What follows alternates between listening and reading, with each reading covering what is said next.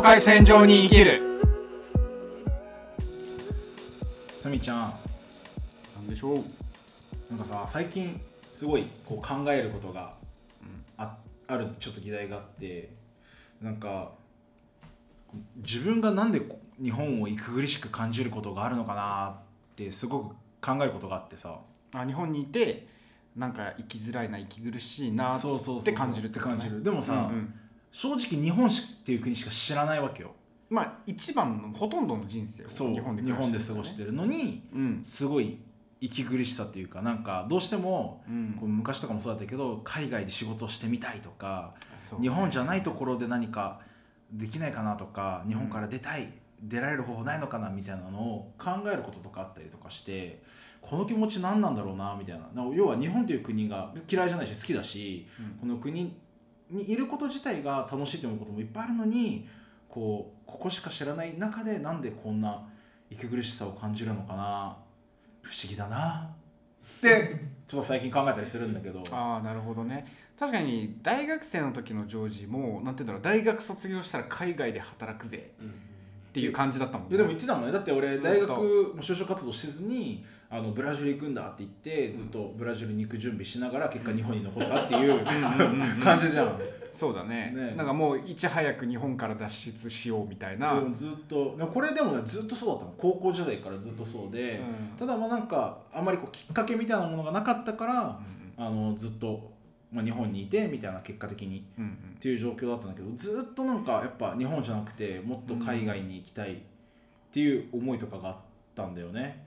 これはさ別になんか俺らとかに限らず日本人もそうやって日本の中にいると息苦しいみたいな、うん。そういう声たまに聞くよね。そう。俺これはまあ一つなんでそういうふうになるかっていうのは、うん。ひ何かと比較してるってことなんだと思う、うんで俺らの場合はそれこそ両親だったりとか、その他その、まあ、自分のアイデンティティ同じようなアイデンティティ持ってる人でもその日本で友達になったけど最終的にブラジルで生活してますとか、うん。海外で生活してますとかっていう人が結構周りにいっぱいいるじゃん、うん。俺俺だけでも俺の家族だけの話をしてもうん。4カ国ぐらいバラバラにいて、にね。それぞれのこう人生こう見れたりする知れたりするわけじゃん。でここでなんか一つフィルターみたいなものが俺はあると思ってて、うんそれ何かっていうと例えば過去ってさうん。辛かったことだったりとか楽しいこととかも含めてそうなんだけど基本的には過去を振り返る時より美化された状態で、うん。そうだね。そうなるんだよね。なんか例えばだけどこうブラジルで小さい時に食べたマンゴーのうまさ。うん。あれだからそのそのイメージでさやっぱブラジルのフルーツ最高って思うんだけどいざざその久しぶりに大人になってブラジル帰って食うフルーツってさ日本ほど甘くないなみたいな。日本の糖糖分の高さやばいから日本の野菜とか果物ってクソうまいのよ、うん。でもブラジル帰った時って割とその質にばらつきがあるから、うん。こうあれ？思ってたより美味しくないな。だからその過去の方が美味しかったです、そうだね。そう。まあそそれは一つの事例だけど、うんでそれが例えば映画だったりとか親戚の話だとか、映画で見るアメリカとかって。いやーでも確かにそうかもしれないね。すごいじゃん、うだから例えばなんかジョージだったらビジネス系のさあのドラマとか映画好きでしょ、スーツ大好きだからね。そう。だからそこを見ちゃうとさ、そう。それはなんて言うんだろうないい部分その汚い部分とか苦悩の部分とか、辛い部分とかっていうのをわざわざ、まあ、そうそれをエピソードにする場合じゃない限りは、うん。わざわざ全てじゃない。あれが全てじゃない。一面なのよね。うん。だから俺らが物事をやっぱ比較するときに一面で比較してるっていうのが多分あって、うん。それが憧れだってそれはそうじゃんだって。だお金持ちを見てたらいいなって思うじゃん。まあそうだね。裕福な生活してていいなと思うけど、彼らには彼らにしかない苦悩があるだろう。うんでもそこのそこの想像力みたいなものって多分その時は比較してる時はなくって、うん。だから多分日本って息苦しいみたいな、ああなるほどね。その時の自分のきつさというか精神的なきつさとか、なんか辛いことがあったりとかした時に他の国だったらとか他の環境だったら違うはずだみたいなああなるほど。ことなんじゃないのかな、俺って思う。今話してて思い出したのが俺大学4年生の時にうん。もう就職せずにブラジル行くんだって思った理由が明確にあったわ。あああとそれがあの日本があの日々生活が一切変わらなかった。あ自それが分の？そう。自分のね。そう。それがすごい不自然だった自分の中で。要は変化もない毎日一緒。成長もないし。成長もないし別になんか失うものもないし、まあ、それこそなんか財布落としてもお金ちゃんと返ってくるしみたいな感覚と一緒で、なんか 何が起き帰ってほしくなかったの？いや違う。違うよ。違うよ。そこでハプニングが欲しかったってこと？そういうわけじゃないんだけどでもなんかこう何も考えずに生きていけていることにすごいあマンネリか。そう不安な気持ちになったの当時。でなってであの当時俺ブラジル行ってたのちょうど大学4年生の時に。あの俺も行った時。あそう一緒にブラジルで会ったもんな。俺らなぜかブラジルでそう同じ別にね、うん。計画も何もせずに たまたま行ったタイミングが一緒で。一緒で一緒にサンドイッチ食ったから。そうそうそう。ブラジルで。ブラジルで。サンドイッチ食べた二人で。そう。でぐらいでというあのを見た時にあ俺が生きてる世界ってこれが当たり前じゃないんだなって思った時に、うん。もっとこうあ海外に出た方があ人間味を感じられるんじゃないか自分と。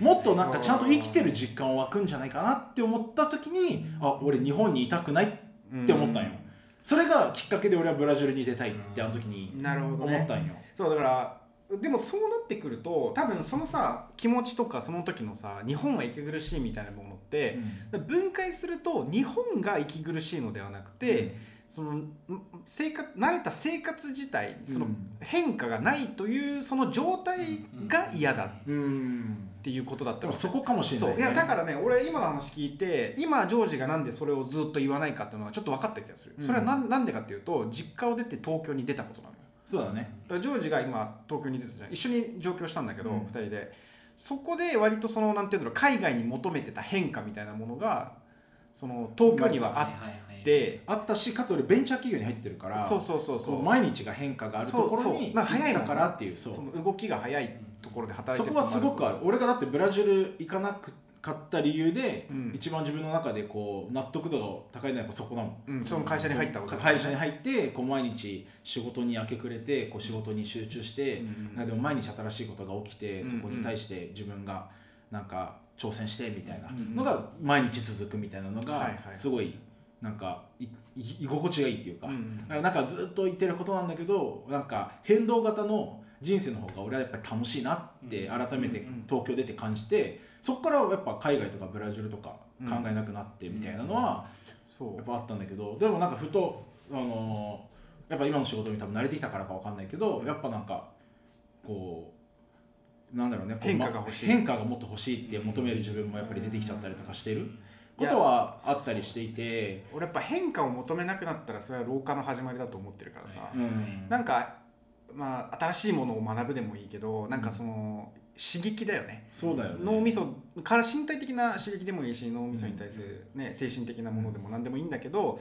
やっぱ常に刺激を求めてうん。いきたい、行きたい。だからこのポッドキャストやろうってなった時もすごいさあそうね。気持ちよかったし。ドーパミンとブワいやいやもうドーパミンブワードーパミンだよもう本当に。出てーて深夜2人で電話して「やろうぜ!」久々に3時間ぐらい電話しちゃったもんね。翌日も電話したから。こんなこと思ってんだけど。ってね。そう。っていう感じでそうな、まあ、感じたりとか。だから多分そのジョージが思ってだからそそこで面白いなって思うのがなんでそこでその例えば変化を欲しい刺激が欲しいっていうことと日本でいることが息苦しいっていうことが結びついちゃうんだろうなっていうところに、うん。俺は多分この面白さこの議題の面白さがあると思っててだからでそれはさ俺らだけの話じゃない、うん。結構多いと思う。でもそれはだから単純に刺激が欲しい変化が欲しいっていうその単純なものではなくて多分いろんなそこにあの日本では新しいことをやるのが難しいとか、あの変なことしてると、まあ、釘を刺されるとかじゃないけど、うん。そういうの日本的な部分うんがその変化を求めてるっていうものの足かせになってるから、うん。日本にいるっていうことが息苦しいっていうけ、うん。そのなんていうの結果というかなんかさそういう思考になるというか。思考に自分がなってしまうみたいなね。そうそうそうそう関連なんか見た感じ関連してるように見えるけど本当は関連してないみたいな感じだそもんね。うそうそうそう。だから日本の国内にいても実はその気持ちから脱却することってうん。できるんじゃないのかっていうのは今のジョージの話を聞いて今普通に思ったっていううか、ん。そうそうそう。だから分解することって大事だなっていうのを、多分これはね真理っていうか全てそうな気がするんだよね、うん。その人間の構造とかもそうだし、はい。あの思考とかもそうだし哲学とかもそうだしあとは科学とかも多分全部そうなんだけど物事は分解してみた時に見え方変わるんだなっていうのはすごく思う、だからそそれでさ結構失敗する人も多いじゃん。なんかそのパッてその表面的なもので例えばそれこそうん。あの日本にいると生きづらいからっていううん。でそれを言ってしまったがああまり海外にそれ出て海外で辛かったら戻りにくくなるのよ、確かにね、うん、そうそうそう。でもそうじゃないじゃん本来の、そう。何が何に対して自分は息苦しいと感じてるのかっていうところまで分かると、そういうもっと自由になるんだなっていう、うん。そう。日本にいても楽しいことは楽しいし、そう辛いことは辛いのよ、うん、いやそれは間違いない。そうそうそう、そうだからね。でこれもねこれはその矛盾点というか自分が抱えてるジレンマみたいなものがあるんだけど、うん例えばその日本にいると息苦しいなっていう考え方うん。で、あのでかいとこ見てるじゃん。うん。でかいとこ見てる。そう。でも俺らはハーフっていうでかいくくりで見るなっていうそうだね。考え方を持ってるわけよ。うん。お一人一人を見てほしいそうだね。ハーフではなくてサミー。うん。ジョージはこうでもサミーはこうジョージはこう。そうまあ対象がもうしょうがないっていうかさ、うん。日本人はとかこう日本はっていうふうにだからそそこはちょっと自分の中でジレンマがあ,、うん。あるからあるからこそ分解してみるっていうことは自分のそのジレンマをから脱却する、うんうんその一つの鍵になってきそうだね確かに。そうじゃないのかなっていうのは今今今自分が持ってるうん。考え方というかではあるんだよね。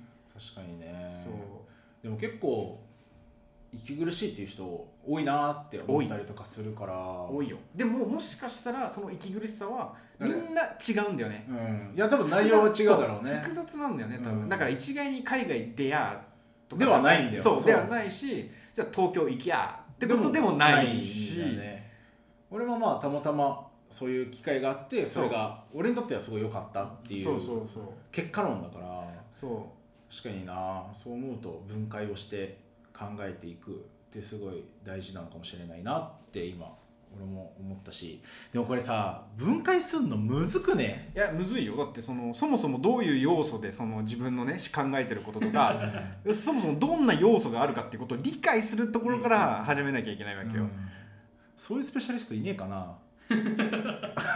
そ うなんかさコーチングとかでさあーでもあれはコーチングとかまさにそうなんじゃない？あのセセラピーとかもさ話を聞いて、うん。その話をこう分解してくれるじゃん。なんか、ね。あってことはこういうこと考えてるんだねうん。とかさ、あなたの感情こんな感じなのねうん。みたいな、なんか俺今ふと思ったのがこうこういうことで悩んでる人とか他にもいるんだったらなんかそういう人たちと話してみたいなってシンプルに俺は思った、なるほどね、うん、なんかいやえ結構そこら辺にいると普通にこれハーフじゃなくて日本人にも多いと思うよ、うん。結構いるもん日本人で。でも9割方持ってるんじゃないですか？9割方は多すぎる。えそうそうじゃない、でもなんだろうね。日本が息苦しいって日本人が考えてるってこと？えだってさみんな言ってるじゃないですか。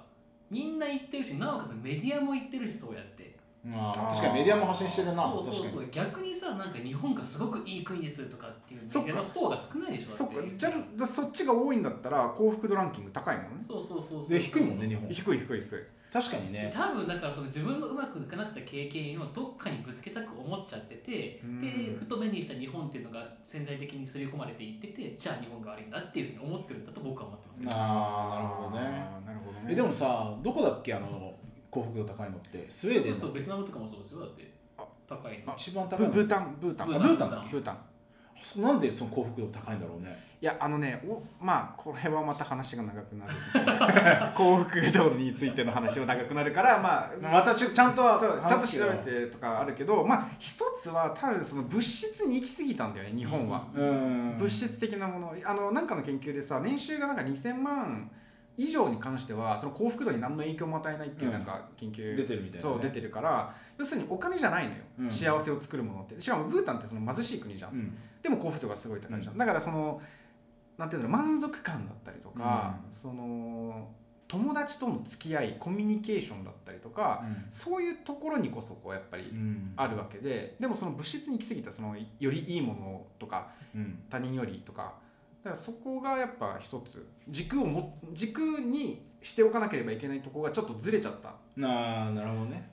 っていうところなんじゃないのかなっていうのはまああるけどまあこれはちょっと。ちょっとまあまあまたまたそうそうそうそう。うん話していけたらなって思うけど。これ何の議題だっけ？もともともともとはうん。俺の日本って息苦しいよなって思うそう。話のスタートだけど。まあそれは変化を望んでいた自分の嘆きということだから要は日本が息苦しいんじゃなくて、うん。自分がその関連付けとして自分の言葉をあなんか発信するために日本という国を使っただけ。っだね。ていう感じなのかなって今すごい思ってて、今も話しててすごい感じたし、だからなんか結構実はあの自分ベクトルが自分じゃなくて他人に委ねてるのかもしれないなって、そう息苦しいって思うことだったりとかなんか日本はこうだとかブラジルはこうだってつけるのもそうだしもしかしたらそのハーフとか国籍がどうだとかっていう話も、もしかしたらこうベクトルを他人に向けていて自分のところに目を向けずに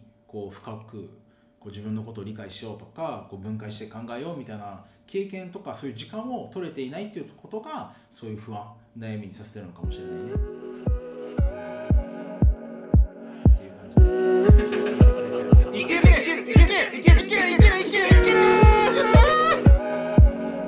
境界線上に生きる。いける。